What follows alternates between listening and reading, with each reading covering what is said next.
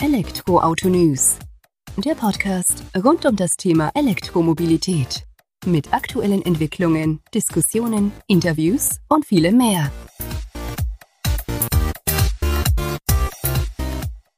Servus und herzlich willkommen bei einer neuen Folge des Elektroauto-News.net Podcast. Ich bin Sebastian und freue mich, dass du diese Woche wieder eingeschaltet hast, wenn wir uns zu Themen aus der Welt der E-Mobilität unterhalten.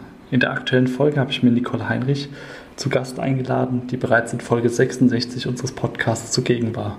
Mit ihr habe ich mich gemeinsam über das Startup, für das sie tätig ist, ChargeBig unterhalten. Bei ChargeBig handelt es sich um ein ja, Corporate Startup aus dem Male-Konzern. Das Startup selbst ist Anbieter eines intelligenten Ladesystems für Tagesparker und den Anwendungsbereich von 20 bis 100 oder mehr Ladepunkte, welche erstmalig in, einem, ja, in dem eigenen Male-Parkhaus umgesetzt wurden in Stuttgart, wo aber nicht nur Mitarbeiter, die Flotte oder Außendienstler ihre E-Autos laden können, sondern auch Besucher der Wilhelma in Stuttgart. Das und viel mehr und die Entwicklung im vergangenen ja, über ein Jahr haben wir uns oder habe ich mich mit Frau Heinrich unterhalten und gebe auch einen Ausblick drauf, wo die Reise hingeht für Charge Big, welche Projekte jetzt noch diesen Sommer bevorstehen, welche man schon umgesetzt hat und das hat doch einen ganz interessanten Eindruck oder Einblick gegeben in so einen Corporate Startup aus dem deutschen Raum. Viel Spaß beim Zuhören. Vielen Dank, Frau Heinrich, dass Sie heute die Zeit nehmen, um uns ein neues Update aus dem Hause Charge Big, dem Corporate Startup von Made, zu unterbreiten. Bevor wir jetzt allerdings direkt einsteigen, was ich so seit dem letzten Jahr getan habe, seitdem Sie bei uns zu Gast waren im Podcast, können Sie vielleicht noch mal kurz umreißen, was Big eigentlich ist oder was dahinter verbirgt hinter dem Startup und wer Sie eigentlich sind für unsere neuen Hörer dann sozusagen, die vielleicht die erste Folge nicht gehört haben. Ja, sehr gerne, Herr Hensler. Vielen Dank nochmal für die Möglichkeit, dass wir wieder äh, dabei sein können. Ich selbst bin Nicole Heinrich, arbeite bei äh, ChargeBix seit 2018, also seit wir mit dem Projekt begonnen haben und bin verantwortlich für Vertrieb und Marketing-Themen. Und äh, das Corporate Startup von Male äh, ist ein Ladelösungsanbieter am Markt mit dem Thema, äh, wo wir das Thema angehen, äh, zentralisierte Ladeinfrastruktur für Anwendungsbereiche 20 bis 100 oder mehr Ladepunkte an einem Standort. Gerade interessant für äh, Flottenbetreiber, Parkhausbetreiber oder auch große Arbeitgeber, Parkhäuser.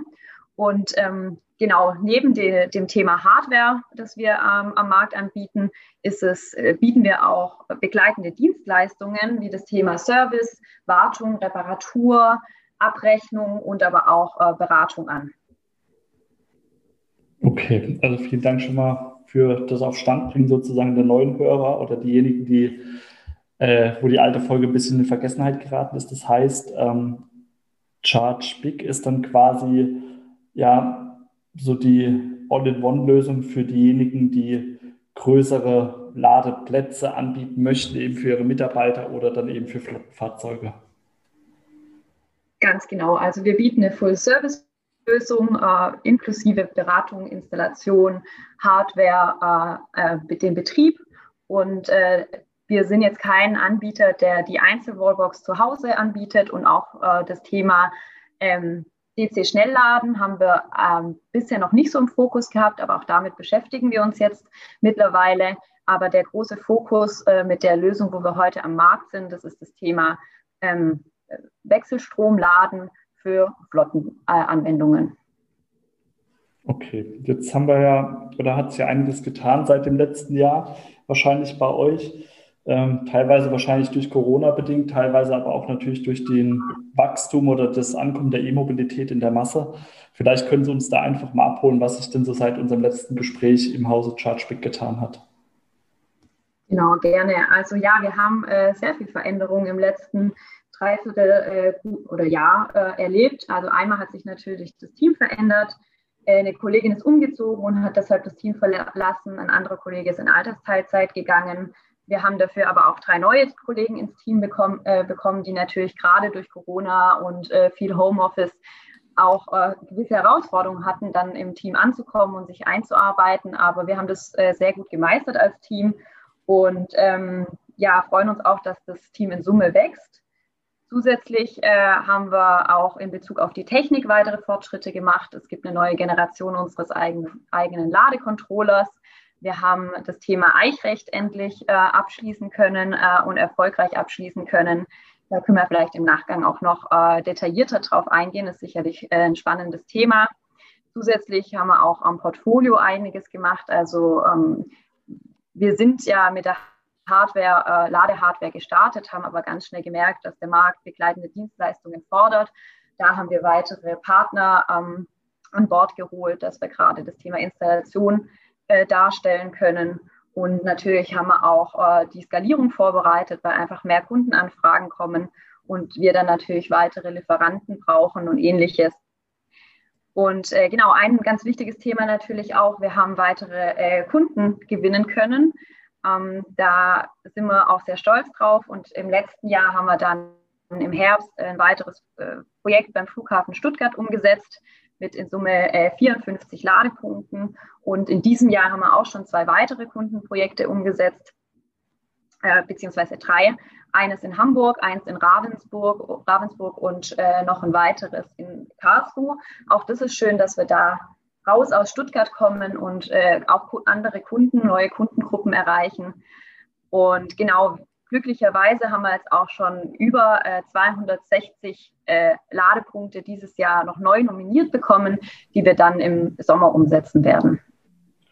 Ja, hört sich ja gut an, die Entwicklung. Also macht sich. Ähm, für uns ähm, interessant, oder wie Sie auch schon angesprochen haben, das Thema Eichrecht. Bevor wir da einsteigen, können Sie vielleicht nochmal für die, ja, diejenigen, die das vielleicht nicht so im Alltag dann direkt betrifft, äh, erklären, was sich hinter Eichrecht verbirgt und was für Herausforderungen ChargeBig damit eben auch hatte dann im vergangenen Jahr. Mhm.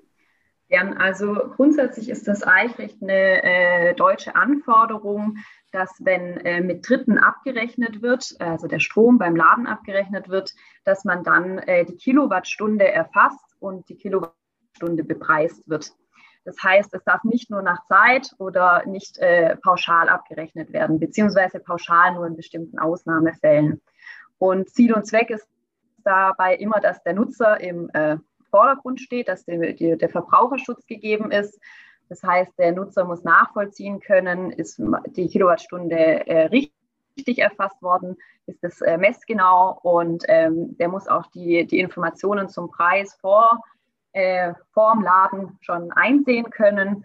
Und in dem Zusammenhang ist es eben in Deutschland gefordert, dass äh, die Ladehardware und auch der Messzähler, der verbaut ist, und aber auch die begleitende Software, also das Backend, wie die Daten übertragen werden, dass das ganze System zertifiziert wird, sodass dann eben korrekt gemessen, gespeichert und abgerechnet werden kann. Das hat euch dann, ich sag mal, auch ein wenig überrascht wahrscheinlich. Was heißt überrascht nicht, aber auch dann vor Herausforderungen gestellt, dass ihr diesen Zertifizierungsprozess umsetzen konntet oder war das eher problemlos für euch möglich? Also ähm, klar, als wir mit dem Produkt gestartet sind, hatten wir das Thema Abrechnung grundsätzlich schon auf dem Schirm, aber die genauen äh, Gesetze und Regularien kannten wir noch nicht so im Detail. Und als wir uns da mehr damit beschäftigt haben, haben wir schon gesehen, dass das einen großen Entwicklungsaufwand darstellt. Und es hat sich jetzt auch äh, mit der Zeit gezeigt, dass wir da ähm, viel Aufwand reinstecken mussten. Unsere Lösung ist ja durch die Zentralisierung auch nochmal besonders, äh, gerade weil wir zentral äh, auch die Energie messen und äh, die ja nicht äh, so beim Endkunden ankommt, sondern über die Leitungen ja, Spannungsabfall passiert und deshalb auch äh, weniger Strom beim Endkunden ankommt, um das zu kompensieren und das eben richtig zu stellen. Da haben wir dann auch ein besonderes, äh, eine besondere Lösung umgesetzt, die jetzt äh, dann aber zertifiziert worden ist. Und ähm, genau dafür haben wir äh, Entwicklungsaufwand im Team aufbringen müssen. Aber ähm, das Ganze hat uns natürlich auch viel gelehrt und äh, setzt jetzt wieder den Nutzer in Fokus und das ist auch immer unser Ziel gewesen. Okay, das heißt, kann man Haken hinten dran machen. ChargeBig hat Eichrechtskonformität für sich erfolgreich umgesetzt. Genau, vielleicht da noch der kleine Hinweis. Also es gibt verschiedene Module, die da in diesem Zertifizierungsprozess durchlaufen werden. Wir haben jetzt den, äh, den Zertifizierungsprozess fürs Produkt an sich. Das bedeutet, dass wir, wenn wir irgendwo äh, einen Standort aufgebaut haben, dass der Standort an sich auch nochmal geprüft werden muss. Dafür ist dann immer das Landeseichamt äh, der einzelnen Bundesländer zuständig. Das ist jetzt so, wenn wir bei Kunden das umsetzen, ist das immer noch mal ein zusätzlicher Schritt äh, der Zertifizierung, dass der vor Ort stattfinden muss. Wenn wir jetzt zukünftig, und damit beschäftigen wir uns jetzt gerade, ähm, mit dem Modul, äh, mit dem weiteren Modul beschäftigen, dann wird irgendwann der ganze Prozess zertifiziert sein, sodass diese Prüfung durch das Landeseichamt vor Ort wegfällt. Macht es ja für euch und euren Kunden dann auch wieder einfacher, wenn ihr den künftig angedachten Prozess dann auch leben könnt im Alltag. Ganz genau, ja. Okay, jetzt haben Sie vorhin erwähnt oder Sie haben erwähnt, Sie haben dies Jahr jetzt schon ähm, drei Projekte sozusagen noch in der Pipeline, eins schon umgesetzt ähm, im Herbst letzten Jahres mit äh, dem Stuttgarter Flughafen? Ja. Stuttgarter Flughafen, genau, ich wollte gerade Flugbahnhof sagen, aber ähm, ja, Flughafen passt besser. Aber gestartet ist ja alles mit dem hauseigenen Maleparkhaus. Wie sind da die Erfahrungswerte, die ihr mittlerweile sammeln konntet? Klar war das jetzt wahrscheinlich bedingt durch Corona, viel Homeoffice, ähm, nicht ganz so aussagefähig, wie man sich das vielleicht vorher erhofft hat. Aber welche Erfahrungen konntet ihr quasi mit den Ladepunkten dort in der Corona-Zeit sammeln? Ja, genau. Das allererste Projekt, das wir umgesetzt haben, war ja im eigenen Malepark 100 Ladepunkte plus ein DC-Schnelllader. Ähm, der, äh, diese Ladeinfrastruktur wird von den Mitarbeitern und Dienstwagenberechtigten und von der Flotte genutzt, aber auch äh, von den Wilhelmer-Besuchern, wenn die Wilhelmer offen hat und ähm, die Parkplätze braucht. Und in diesem Zusammenhang äh, haben wir in den letzten Monaten einen sehr, sehr großen Anstieg äh, an Nutzern erfahren. Das liegt zum einen natürlich daran, dass die, ja, die Fahrzeuge im Markt an sich, äh, die durch Durchdringung steigt, dass einige die bestellten Fahrzeuge jetzt geliefert bekommen haben. Und äh, wir haben auch normalerweise eine Beschränkung zur Einfahrt ins Parkhaus. Die ist jetzt mittlerweile ähm, gerade aufgehoben, weil eben weniger ähm, Personal im Büro ist und dann kann also jeder einfahren, auch äh, derjenige, der, der, eigentlich keine Parkplatzberechtigung hat. Und so kommt es dazu, dass wir äh, deutlich mehr Nutzer haben. Und da sind wir auch super froh drum, weil jetzt mal wirklich unser Lastmanagement zum Einsatz kommt und äh, ein bisschen schaffen darf und wir auch wirklich nochmal genau prüfen können, passt alles so, wie es ist. Die äh, Nutzer an sich sind super froh. Äh, die laden bei uns ja auch zu einem äh, vergünstigten Preis. Ähm, die freuen sich auch, äh, da ein bisschen Testkaninchen zu sein und äh, Feedback zu geben, wie das mit der App-Freischaltung klappt und ähm, das Laden an sich.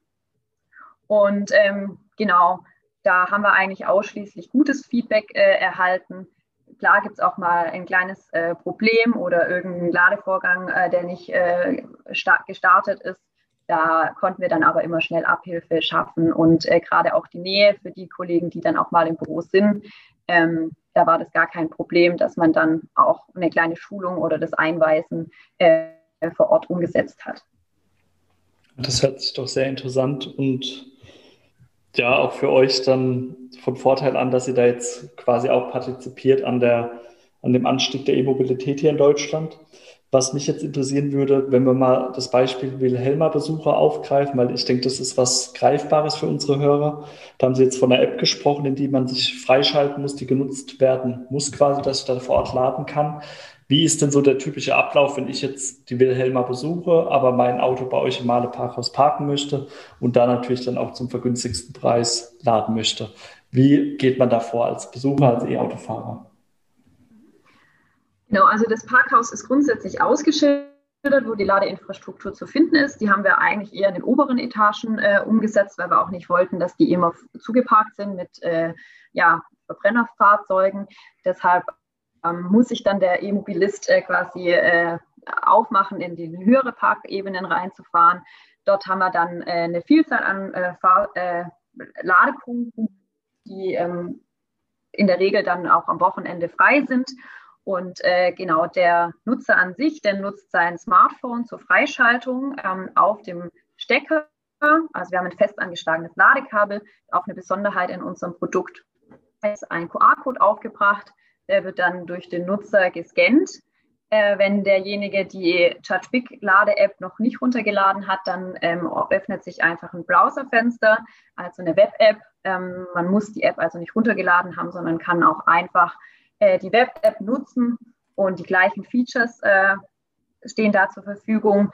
Äh, die Nutzer, die dann vielleicht wiederkehrend sind oder äh, schon mal bei uns geladen haben, die öffnen, bei denen öffnet sich dann die App. Dann wird eben der äh, entsprechende Lade, äh, Ladepunkt ausgewählt. Dann äh, kann man angeben, mit welchem Zahlungsmittel man äh, bezahlen möchte. Für unsere Dienstwagenberechtigten haben wir da so, sogenannte Zugangscodes, dass die umsonst laden können. Äh, gegenüber unseren Mitarbeitern und auch gegenüber Dritten würden wir dann äh, kostenpflichtig abrechnen. Und dann wählt man die Zahlungsmethode aus, gibt seine E-Mail-Adresse an und schon ist der Ladevorgang gestartet. Das hört sich ja gut an, aber die Besucher, die dann quasi dieses Angebot nutzen, die müssen dann nicht sagen, okay, ich bin jetzt um 9 Uhr hier eingefahren, möchte laden und bleibe voraussichtlich bis 17 Uhr, damit euer Lastmanagement da auch im Hintergrund arbeiten kann? Oder ist das im Moment einfach auch so ausreichend von der Power her, dass ihr da noch gar nicht großartig in die Ladevorgänge eingreifen müsst und da dementsprechend mal hier ein wenig Power wegnimmt, da ein bisschen mehr dazu gibt? Wie gestaltet sich das? Genau, wir haben uns das Thema auch äh, intensiv angeschaut und haben äh, festgestellt, dass die meisten E-Fahrzeugnutzer eigentlich ihre äh, Fahrzeug-App haben, um genau solche Themen äh, zu standardisieren oder zu programmieren. Das heißt, ähm, im Fahrzeug ist manchmal äh, eingetragen, wann, wann, man wieder wegfährt und zu welchem Zeitpunkt man vollgeladen ähm, sein möchte. Und wir haben gemerkt, dass äh, ein Nutzer nicht wirklich die Daten noch ein zweites Mal in eine andere App eintragen würde.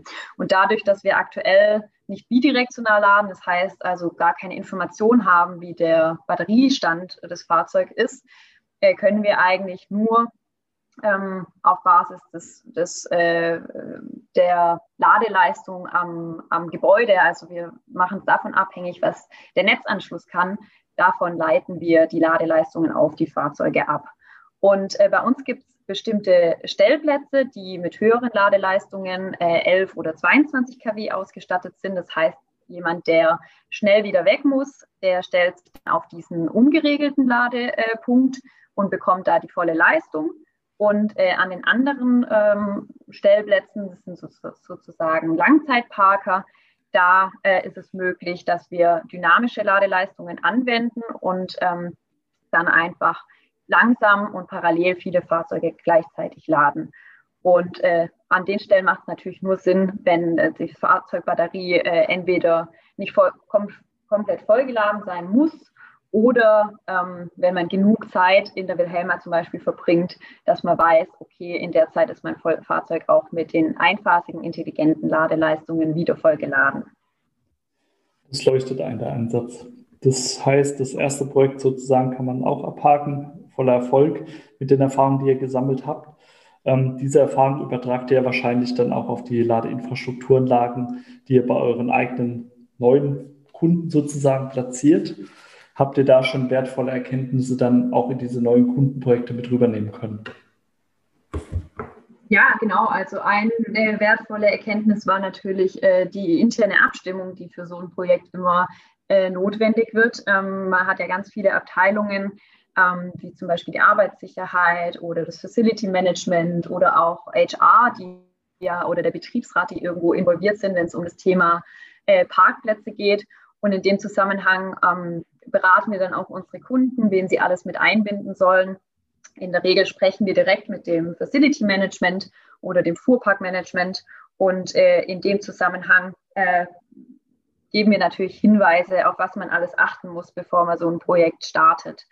Ähm, also das ist einmal die Stakeholder, die man äh, in so eine Diskussion mit einbezieht. Aber dann muss man natürlich auch sich ganz genau den Standort angucken. Ähm, passt denn hier, ähm, ist es hier überhaupt möglich vom Netzanschluss her und von der, von der Standortsituation, dass Ladeinfrastruktur aufgebaut wird? Und wie hoch ist denn der Bedarf und wie hoch wird der Bedarf in Zukunft sein? die ganzen äh, Fragestellungen klären wir gemeinsam mit unseren Kunden und da unterstützen wir. Und das ist auch ganz interessant, weil manche Kunden, die haben da eine ganz klare Vorstellung und sich dazu auch schon Gedanken gemacht. Und wiederum andere Kunden, die äh, sind da noch ganz vorne und sind dann auch dankbar, dass wir da äh, von verschiedenen Projekten und vom eigenen Projekt berichten können. Ich denke, das ist auch wertvoll, dass ihr da eure eigenen Erfahrungen mit einbringen könnt und dadurch eurem Kunden auch aufzeigt, hört zu, wir haben die Erfahrung schon selbst gesammelt und wissen, wovon welche sprechen. Ja, genau. Ähm, das heißt aber auch so von der Einordnung her, das typische Kundenprojekt gibt es in diesem Sinne ja gar nicht, sondern so wie Sie schon aufgezeigt haben, jeder Kunde ist da individuell, bringt da seine eigenen Vorstellungen mit rein oder kommt da auch vollkommen offen auf euch zu und lässt sich da dementsprechend auch beraten. Ja, genau. Also äh, in jedem Projekt haben wir bisher schon äh, Überraschungen äh, miterleben dürfen und äh, wieder neue Anfragen und wieder neue Ansätze äh, auch lernen dürfen oder begleiten dürfen. Das ist äh, wirklich ganz individuell. Ja, das denke ich mir. Aber gibt es so, ähm, ich sag mal, Herausforderungen, auf die eigentlich jeder Kunde achten sollte, bevor er sich mit dem oder wenn er sich zum ersten Mal mit dem Thema beschäftigt, was es beim Aufbau von Ladeinfrastruktur zu beachten gilt, damit er zu einem die eigene Vorstellung, sage ich mal, schon ein bisschen besser einordnen kann, als auch dann die Arbeit mit Ihnen oder mit Ihrem Team einfacher zu gestalten? Ja, ähm, klar, also um, es ist immer wichtig, dass man einen konkreten Ansprechpartner hat, äh, der sich dann auch über das Projekt nicht unbedingt ändert, dass man einfach von vorne bis zum Abschluss des Projektes ähm, ein gemeinsames Verständnis entwickeln kann. Äh, auch ganz wichtig ist, dass man sich schon zu Beginn des Projektes dann ganz klar auf einen Bedarf äh, einigt oder dass man den da Bedarf definiert. Äh, gerne kann man natürlich Ladeinfrastruktur auch in verschiedenen Ausbaustufen umsetzen, aber es ist einfach wichtig, da ein gemeinsames Zukunftsbild zu haben. Ähm, auch ganz wichtig ist es, dass sich äh, beide Parteien im Plan sind, dass es auch ein gewisser Umsetzungszeitraum da dahinter steht. Also man fragt nicht heute an, man hat morgen Ladeinfrastruktur auf dem Hof und übermorgen installiert, sondern das ist meistens ein interner Abstimmungsprozess, dann natürlich ein äh, Bestellprozess, ein Produktionsprozess und dann natürlich auch der Installationszeitraum wo natürlich auch äh, damit gerechnet äh, werden muss, dass diese Parkplätze in der Zeit auch gar nicht genutzt werden können. Ähm, und dieser Zeithorizont zieht sich natürlich auch über mehrere Monate. Das muss den Kunden dann, dann klar sein. Und ein weiterer Punkt ist natürlich, sind natürlich die Kosten, die da entstehen in so einem Projekt. Ähm, da haben wir äh, von den Hardwarekosten bis hin zu Installations äh, verschiedene Kostenblöcke, die äh, einfach bei so einem Projekt anfallen. Und äh, das ist ja aber das Tolle auch gerade, dass wir so viele attraktive Förderungsangebote äh, auf dem Markt haben, die äh, so ein Projekt dann noch äh, deutlich attraktiver machen. Das heißt, ähm, Sie haben jetzt gesagt, oder wichtiger Ansatzpunkt ist, dass diese Bedarfe, der Ladebedarf schon relativ ja, gut zu Beginn definiert wird. Das ist, leuchtet vollkommen ein, weil ihr müsst ja wissen, worauf ihr euch einlasst von der Anzahl der Ladeplätze, um es ganz vereinfacht auszudrücken. Aber diese gewisse Flexibilität nach oben ist dann aber auch gegeben durch diese Ausbaustufen, die Sie angesprochen haben. Ganz genau. Also wir haben äh, die Möglichkeit, äh, solche La zentralen Ladeschränke, in denen die Elektronik bei uns untergebracht ist, so auszurüsten, dass man sagt, okay, wir wollen jetzt einmalig 25 Ladepunkte und nicht mehr. Dann können wir da ganz individuell den äh, Ladeschrank so konfigurieren und produzieren. Wir können aber auch sagen, äh, du kriegst von uns unsere Standardvariante, die mit bis zu 36 Ladepunkte ansteuern kann. Und wir verkabeln die aber erstmal nur 25. Und falls du dann zu einem späteren Zeitpunkt doch nochmal Bedarf siehst, dann äh, müssen wir nur noch die Installation äh, neu umsetzen, die Ladepunkte montieren, aber wir müssen nicht in, wieder in die Unterverteilung rein und da nochmal Arbeiten tätigen, sondern dann ist die Vorarbeit quasi schon geleistet. Leuchtet ja ein und vor allem, wenn man das dann vorab schon mit einer Standardlösung sozusagen erschlagen kann, kommt man da vielleicht dann gar nicht so viel teurer weg, als wenn ich dann fünf Ladeplätze weniger gerne haben möchte, aber dafür dann einen eigenen Schaltschrank dann brauche. Also zumindest ja. jetzt mal so mein Eindruck von außen. Ähm, das Thema Kosten haben Sie auch angeschnitten gehabt. Wie sicher äh, definieren Sie denn zu Beginn die Kosten und landet man dann, dann auch in der Regel dort, was ähm, definiert angeboten wurde oder sind da dann auch große Verschiebungen zu sehen? Mal davon ausgehend, dass es relativ ähm, nah an dem ausgerichtet und umgesetzt wird, was dann auch geplant war. Also da äh, kann ich sagen, dass wir äh, in Bezug auf die, die äh, Hardware-Positionen ähm, da immer einen Volltreffer haben. Da wissen wir, was die Anforderung ist. Und klar, vielleicht braucht man dann, hat man dann doch nochmal den Wunsch, ein Ladepunkt weniger oder mehr, aber das äh, macht, sage ich mal, den Kohl nicht fett. Ähm, in Bezug auf Installation, wo wir wirklich auch nach Aufwand abrechnen, da ähm, sind wir mittlerweile so routiniert mit unseren geschulten, äh, mit unserem geschulten Personal und Partnern, dass wir da äh, in der Regel auch äh, die, die Angebote einhalten können und da auf den, äh, auf den Kosten landen, die ähm, vorher bekannt waren. Ähm, klar, aktuell ist es auch so, in Corona-Zeiten ähm, spart man sich auch manchmal so eine Vorortbegehung oder macht die äh, weniger genau als ähm, ja, in früheren Zeiten. Und ähm, da sind wir jetzt aber mit, mittlerweile auch routiniert, dass wir doch, auch wenn wir nur auf Plan, Basis von Plänen und Bildern oder jetzt sag ich mal digitalen ähm, Vorortbegehungen ähm, ein Angebot schreiben, dass das doch äh, am Ende in den Projekten ähm, so umsetzbar ist. Ja, dann auch vielen Dank für den Ausblick. Ich denke, gerade bei den Förderangeboten, die Sie auch erwähnt haben, da unterstützt dann ChargeBig auch den Kunden mit dabei, dass da eben dann auch, ich sag mal, die bestmöglichsten Fördermittel eingeholt werden können. Ja, klar, ganz genau. Also da haben wir ein breites Know-how und äh, gucken uns auch regelmäßig die Bewegungen am Markt an, was sich da so tut und was es für neue Projek äh, Förderprogramme gibt. Und ähm, da beraten wir unseren Kunden, also je nachdem, wo er auch lokal sitzt, was für ihn das passende Programm ist. Ja, dann vielen Dank für die Einblicke, Frau Heinrich. Es war doch wieder sehr interessant, was ich dann so in einem Dreivierteljahr Jahr doch tun kann. Vor allem, wenn Sie da jetzt schon so viele Projekte auf den Weg gebracht haben, künftig noch bringen werden mit den ja, 260 Ladepunkte, wo Sie gesagt haben, die jetzt noch im Sommer umgesetzt werden sollen. Und würde mich freuen, wenn wir einfach vielleicht noch mal in einem Dreivierteljahr Jahr wieder sprechen, um dann zu schauen, wie viele Projekte es denn dann mehr geworden sind seitdem wieder. Sehr gerne, das können wir machen. Dann vielen Dank für Ihre Zeit. Ebenso. Tschüss. Danke, tschüss. Auch dir vielen Dank, dass du heute in der aktuellen Folge wieder reingehört hast, dich ein wenig mehr über das Thema E-Mobilität fortgebildet hast sozusagen. Und wenn du dein Wissen oder unser Wissen auch mit anderen teilen möchtest, kannst du das ganz einfach tun. Einfach ähm, unsere unseren Podcast bei iTunes positiv bewerten. Ich würde mich sehr darüber freuen. Vielen Dank und bis zur nächsten Folge. Mach's gut. Ciao.